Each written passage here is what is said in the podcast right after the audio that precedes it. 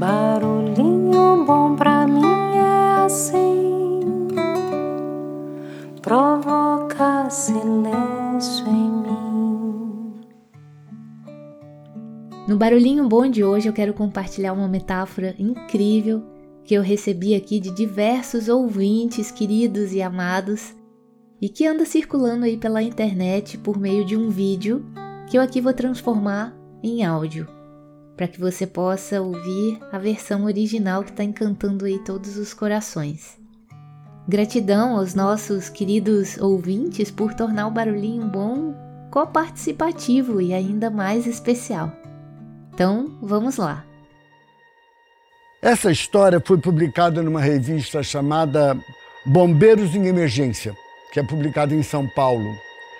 E está em muitos sites especializados, já foi lida em formaturas e está numa exposição eh, itinerante dos bombeiros no Brasil pela internet. A mãe parou ao lado do, seu, do leito do seu filhinho de seis anos. Esse filhinho estava doente de leucemia. Como qualquer outra mãe, ela gostaria que ele crescesse e realizasse os seus sonhos.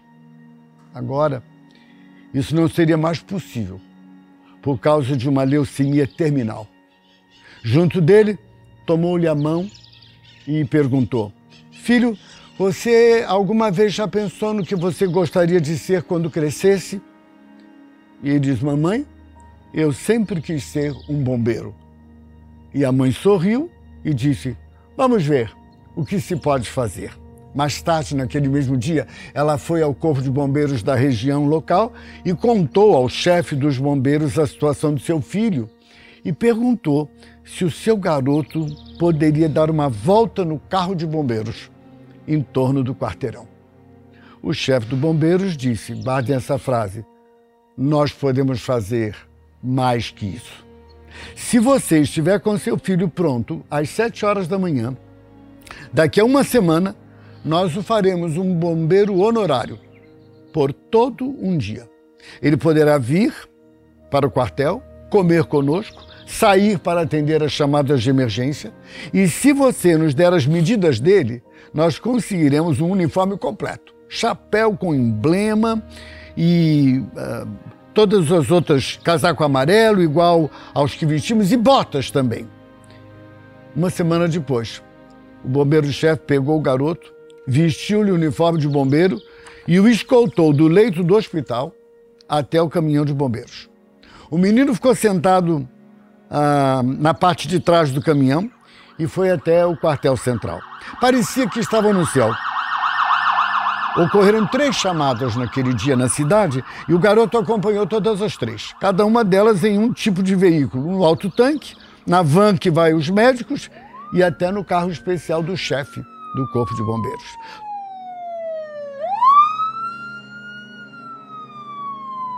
Todo o amor e atenção que foram dispensados ao menino acabaram comovendo-o tão profundamente que ele viveu mais três meses, além do tempo previsto. Uma noite, todas as suas funções vitais começaram a cair dramaticamente e a mãe chamou ao hospital toda a família.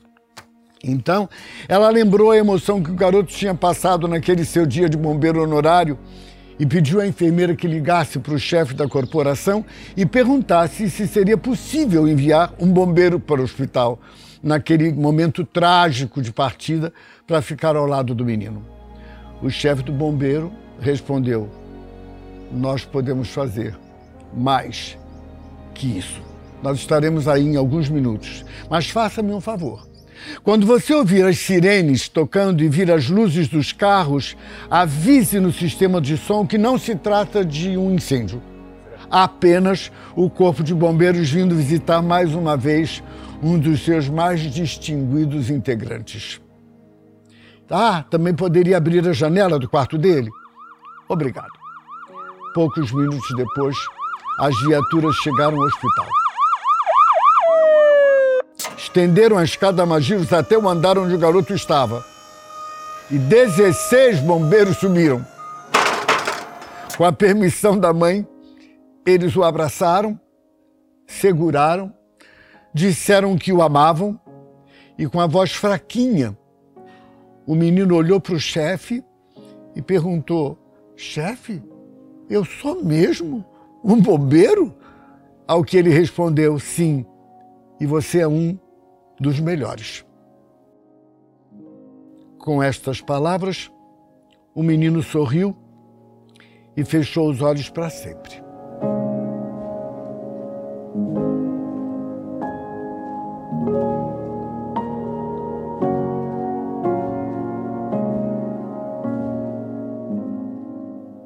Qualquer que seja a nossa área de atividade profissional, devemos ter em mente a importância de que podemos fazer mais. No caso presente, que é uma história verídica, uh, repassá-la a todos como filosofia e princípios que podem ser internalizados. E você? Como é que você se porta diante do pedido de seus pais, irmãos, filhos, parentes e amigos? Será que a sua disposição interna é sim, eu posso fazer mais do que isso? Reflita se sua vida tem sido em serviço ao próximo e tome uma decisão hoje mesmo.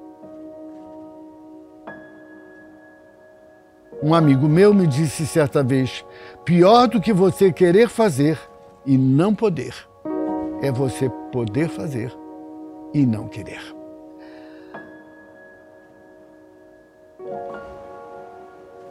Essa mensagem não é para ficar arquivada. Absorve-a, encaminha, comente, porque a maior perda da vida é aquilo que morre dentro de nós enquanto nós vivemos.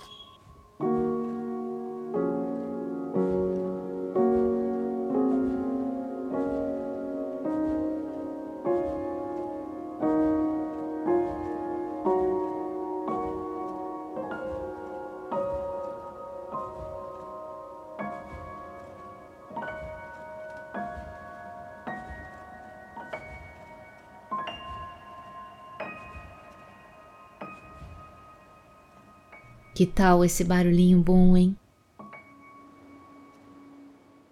Quem sabe a gente possa sair daqui buscando ver o que podemos fazer mais do que já fazemos.